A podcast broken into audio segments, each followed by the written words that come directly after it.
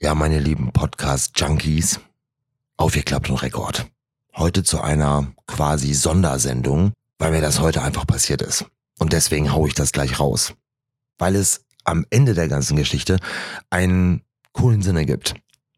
Ich habe heute mal live ein Feedback bekommen zu dieser Podcast-Geschichte hier. Da habe ich erfahren, dass der Anfang immer ganz cool ist, eben weil er gleich ist, weil man das erwartet, weil man drauf wartet. Und mit Offline, dem ausgesprochenen Offline, ist einfach alle, ist vorbei. Dass auf dies, das, Ananas gewartet wird, weil das irgendwie in jeder Folge vorkommt. Ich fand das unglaublich witzig, dass man auf so etwas achtet, auf so ein Detail achtet. Und dann habe ich überlegt, wo habe ich denn dieses dies, das, Ananas her? Boah, keine Ahnung. Und dann ist es mir aber eingefallen. Ich habe es mal gehört, das hat jemand gesagt. Ich fand das in dem Moment witzig, passend auch für die Situation, hat das auch so ein bisschen aufgelockert. Ich habe mir das gemerkt. Irgendwann kommt dann so ein Moment, wo man es dann auch mal ausprobiert, einsetzt und man merkt, wow, das ist passend, es ist witzig, vollkommen in Ordnung. Man hat nicht nur solche blöden Sprüche übernommen. Es gibt ja auch andere Redensweisen. Finger im Po Mexiko oder irgendwie sowas.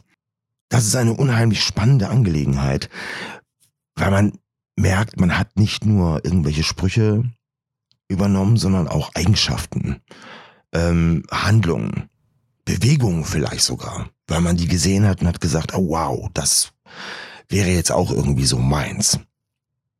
Gutes Beispiel ist für diese Sache so Selfies. Man merkt, Selfies werden mit der Zeit immer aus gewissen Winkeln gemacht, wo man sagt, okay, da funktionieren die, das macht man so. Und das wird kopiert. Sich selber fragen, ist das gut, ist das schlecht, ist an der Sache mit Sicherheit auch ganz wichtig. Man übernimmt auch schlechte Dinge. Ich glaube, es gibt ganz viele Leute, die das bei sich merken und mit Sicherheit auch auf der anderen Seite welche, die sagen, nee, ich gar nicht, überhaupt nicht. Ich war immer ich selbst, ich habe da gar nichts kopiert. Vielleicht ist es aber auch nur die Art und Weise, wie du es sagst. Vielleicht hast du die irgendwo übernommen.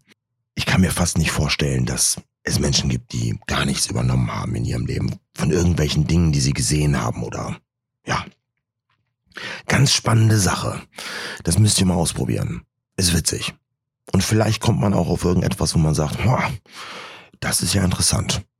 Auf jeden Fall passiert euch das alles offline.